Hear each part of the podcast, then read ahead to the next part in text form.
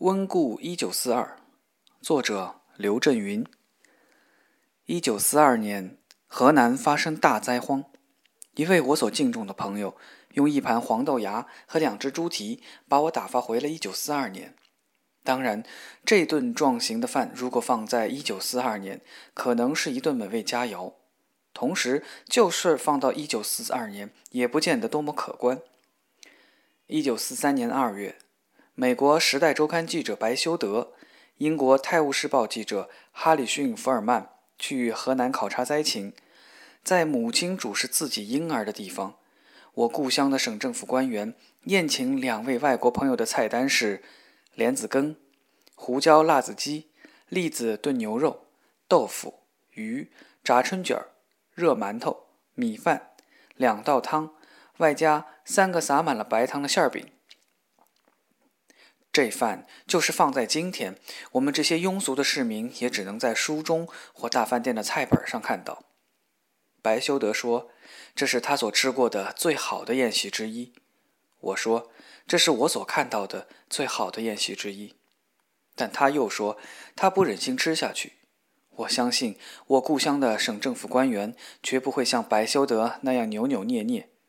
说到底，一九四二年至一九四三年，我故乡发生了吃的问题，但吃的问题应该仅限在我们这些普通的百姓身上。我估计，在我们这个东方文明古国，无论发生什么样的情况，县以上的官员都不会发生这种问题。不但不存在吃的问题，性的问题也不会匮乏。还有一个问题，当我顺着枯燥、泛出霉尿味儿的隧道回到1942年时，我发现五十年后，我朋友把他交给我的任务的重要性人为的夸大了。吃完豆芽和猪蹄，他是用一种上校的口气来说明1942年的。1942年夏到1943年春，河南发生大旱灾，景象令人触目惊心，全省夏秋两季大不绝收。大旱之后又遇蝗虫，灾民五百万，占全省人口的百分之二十。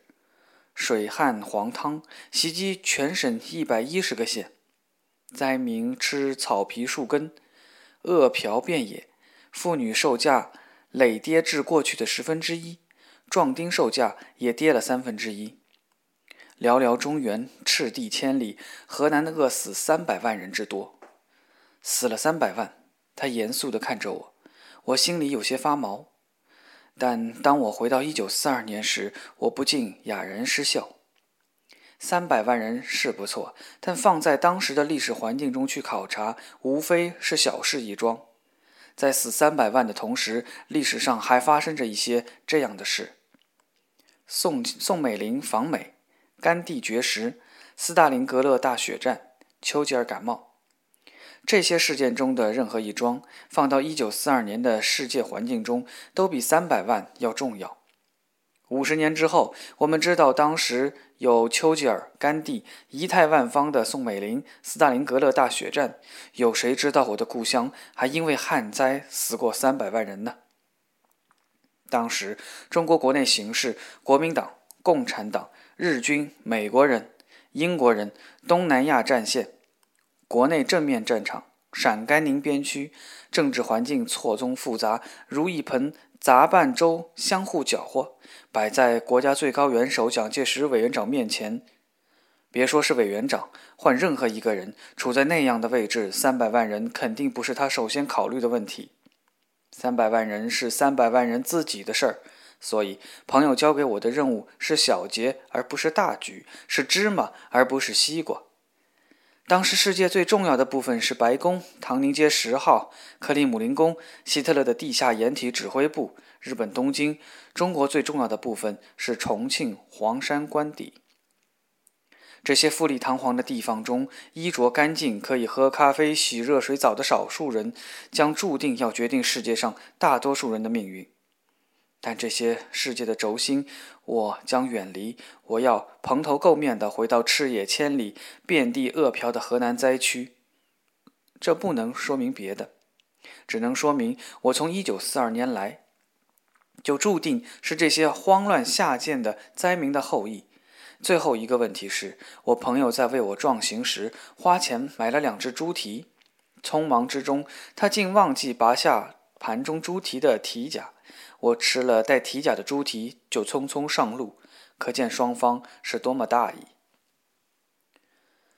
我老娘将五十年前饿死人的大旱灾已经忘了一干二净。我说：“姥姥，五十年前大旱饿死许多人。”姥姥说：“饿死人的年头多着呢，到底是哪一年？”我姥姥今年九十二岁，与这个世纪同命运。这位普通的中国乡村妇女，解放前是地主的雇工，解放后是人民公社社员，在她身上已经承受了九十二年的中国历史。没有千千万万这样普普通通、肮脏的中国百姓，波澜壮阔的中国革命和反革命历史都是白扯。他们是最终的灾难和成功的承受者和付出者。但历史历来与他们无缘，历史只漫步在富丽堂皇的大厅，所以俺姥姥忘记历史一点儿都没有惭愧的脸色。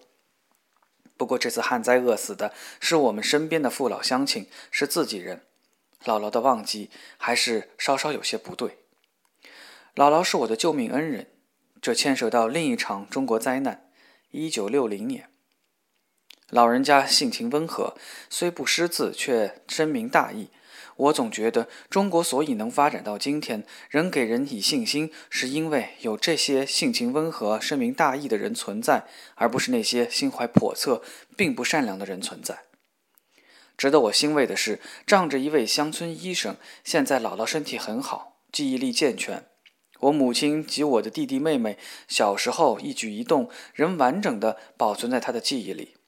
我相信他对一九四二年的忘却，并不是一九四二年不触目惊心，而是在老人家的历史上，死人的事确实发生的太频繁了。指责九十二年许许多多的执政者毫无用处，但在哪位先生的执政下，他的黎民百姓经常到处被活活饿死，这位先生却比一窝老娘更应该感到惭愧。这个理应感到惭愧的前提是，他的家族和子孙绝没有发生饥饿。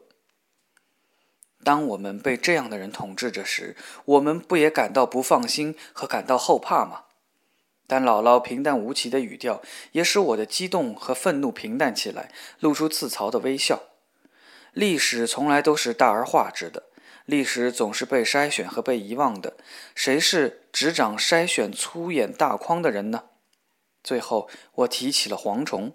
一九四二年的大旱之后，发生了遮天蔽日的蝗虫，这一特定的标志勾起了姥姥并没有忘却的蝗虫与死人的联系。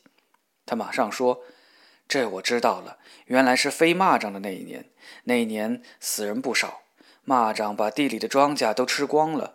牛进宝他姑姑在大油坊设香堂，我还到那里烧过香。”我说。蚂蚱前头是不是大旱？他点着头，是大旱，是大旱，不大旱还出不了蚂蚱。我问，是不是死了很多人？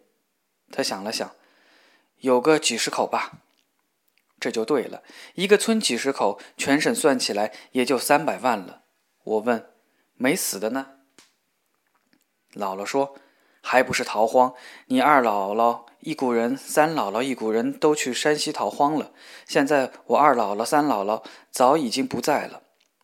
二姥姥死时，我依稀记得一个黑漆棺材；三姥姥死时，我已二十多岁，记得是一颗苍白的头，眼瞎了，像狗一样蜷缩在灶房的草铺上。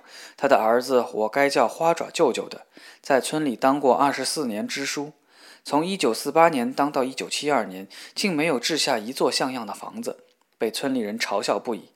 放下二姥姥、三姥姥，我问姥姥：“你呢？”姥姥说：“我没有逃荒，东家对我好，我又去给东家种地了。”我问：“那年旱得厉害吗？”姥姥比着：“怎么不厉害？地裂得像小孩子嘴，往地上浇一瓢水，滋滋冒烟。这就是了。”核对过姥姥，我又去找花爪舅舅。花爪舅舅到底当过支书，大事清楚。我一问到一九四二年，他马上说：“四二年是大旱。”我问：“旱成啥样？”他吸了一口我的阿诗玛烟，说：“一入春就没下过雨，麦收不足三层，有的地颗粒无收，秧苗下种后成活不多，活的也长尺把高，结不成籽。”我问：“饿死人了吗？”他点头：“饿死几十口。”我问：“不是麦收还有三成吗？怎么就让饿死了？”他瞪着我：“那你不交租子了？不交军粮了？不交赋税了？卖了田地不够纳粮，不饿死也得让县衙打死。”我明白了。我问：“你当时有多大？”他眨眨眼：“也就十五六岁吧。”我问：“当时你干嘛去了呢？”他说：“怕饿死，随俺娘到山西逃荒去了。”撇下花爪舅舅，我又去找范克俭舅舅。一九四二年，范克俭舅舅的家在我们当地是首屈一指的大户人家。我姥姥姥爷就是他们家扛过的长工。东家与长工过从甚密，范克俭舅舅几个月时便认我姥姥为干娘。俺姥姥说，一到吃饭的时候，范克俭他娘就把范克俭交给我姥姥，俺姥姥就把他放到裤腰里。一九四九年以后，主子长工的身份为之一变，俺姥姥成了贫农，范克俭舅舅的爹在正反中上枪毙了，范克俭舅舅成了地主分子，一直被管制到一九七八年。他的妻子，我的金银花舅母曾向我抱怨说，她嫁到范家一天福没享，就跟着受了几十年的罪，图个啥呢？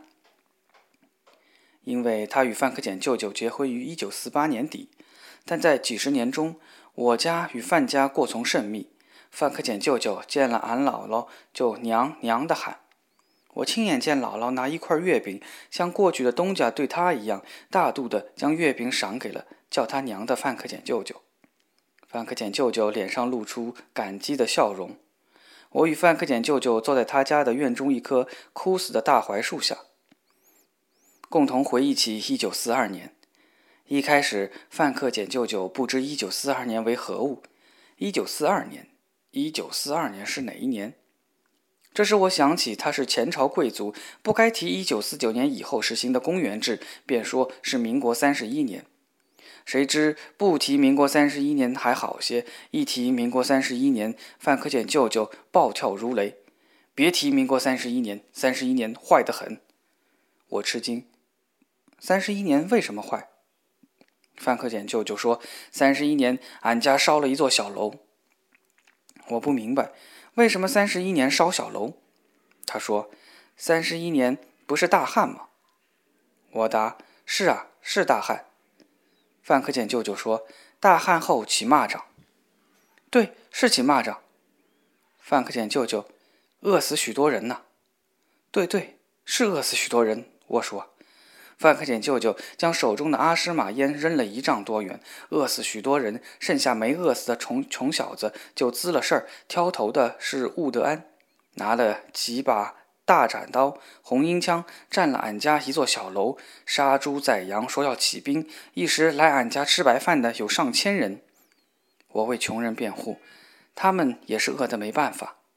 范克俭舅舅说：“饿得没办法，也不能抢明火呀。”我点头，抢明火也不对。后来呢？范克俭舅舅诡秘的一笑。后来，后来小楼起了大火，麻杆儿浸着油，武德安一帮小子都活活烧死了，其他就做鸟兽散。哦，是这样。大旱，大饥，饿死人，盗贼风起。与范克俭舅舅分手。我又与县政协委员一九四九年之前的县书记坐在一起。这是一个高大、衰败的、患有不住摆头症的老头。虽然是县政协委员，但衣服破旧，上衣前襟上到处是饭点儿和一片一片的油渍。虽是四合院，但房子破旧，瓦檐上长满了枯黄的杂草。我还没闻到一九四二年，他对他目前的情况发了一通牢骚。不过我并不觉得这是牢骚有多么有道理，因为他的鼎盛时期是一九四九年之前当县书记的时候。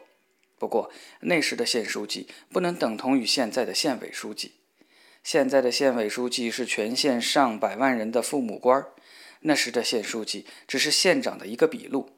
何况那时全县仅二十多万人，不过，当我问起1942年，他马上不发牢骚了，立刻回忆起当年年轻力壮的鼎盛时期，眼里发出光彩，头竟然也不摇了，说：“那时方圆几个县，我是最年轻的书记，仅仅十八岁。”我点点头说：“韩老，据说1942年大旱很厉害。”他坚持不摇头，说：“是的，当时有一场长相遇的赈灾义演，就是我主持的。”我点头，对他佩服，因为在1991年中国南方发水灾，我从电视上见过赈灾义演。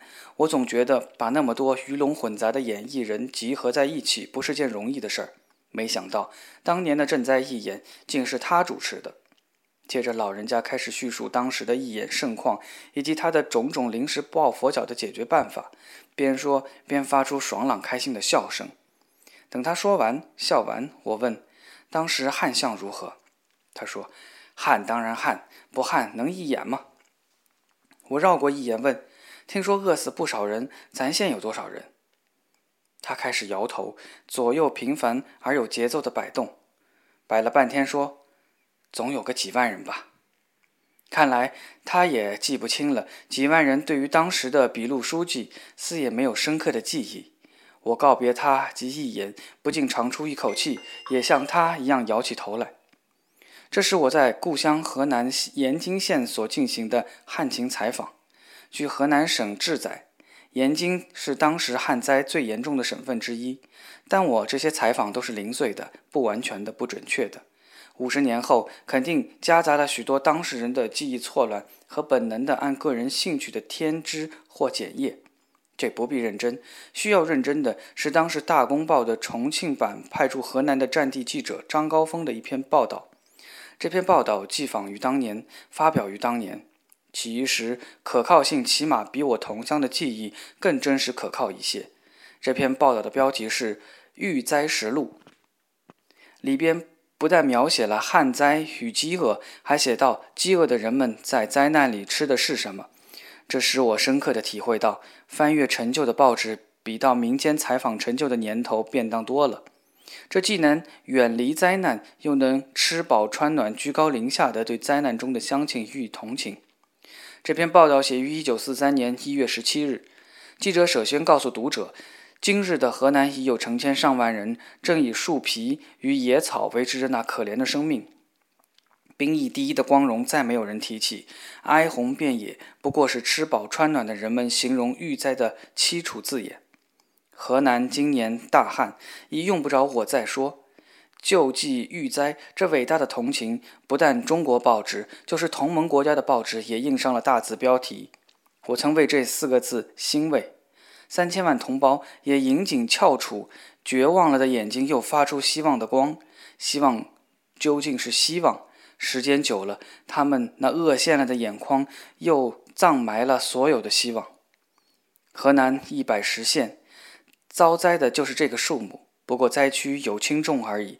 自以河流来别，临黄河与伏牛山地带为最重，红河、汝河及洛河流域次之，唐河、淮河流域又次之。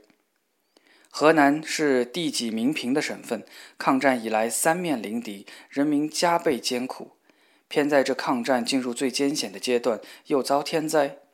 今春三四月间，豫西遭雹灾，遭霜灾；豫南、豫中有风灾，豫东有的地方遭蝗灾。入夏来，全省三月不雨，秋交有雨，入秋又不雨，大旱成灾。豫西一带秋收之荞麦尚有希望，将收之际竟一场大霜。麦粒未能灌浆，全体冻死。八九月，临河各县黄水泛滥，汪洋泛滥。大旱之后，复遭水灾，灾情更重。河南就是这样变成人间地狱了。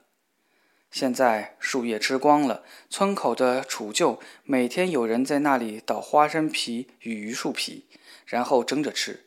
在叶县，一个小朋友对我说：“先生，这家伙刺嗓子。”每天我们吃饭的时候，总有十几二十个灾民在门口嚎叫着求乞。